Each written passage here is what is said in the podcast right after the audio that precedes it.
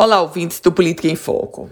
O vereador Paulinho Freire, muito habilidoso politicamente, estava costurando a sua candidatura a presidente da Câmara Municipal de Natal. Na verdade, é a sua recondução. Ele é o atual presidente.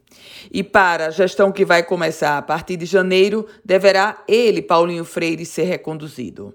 Até então, os vereadores Érico Jacome, Aldo Clemente, Klaus Araújo e Kleber Fernandes, eles estavam em uma disputa silenciosa já pelo segundo biênio da Câmara Municipal de Natal, segundo biênio dessa legislatura que vai começar a partir de 2021.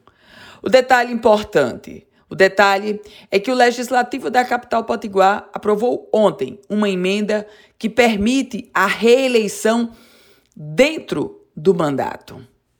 Ou seja, com essa emenda à lei orgânica do município, aprovada ontem, é permitida, permitido ao vereador Paulinho Freire concorrer a uma reeleição neste mandato que vai começar. Na prática, muda tudo.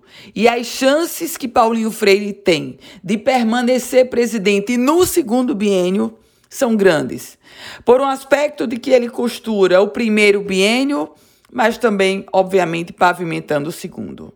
Na votação dessa emenda de ontem, a única que se colocou contrária foi a vereadora Ana Paula, do Partido Liberal, mas não surpreende.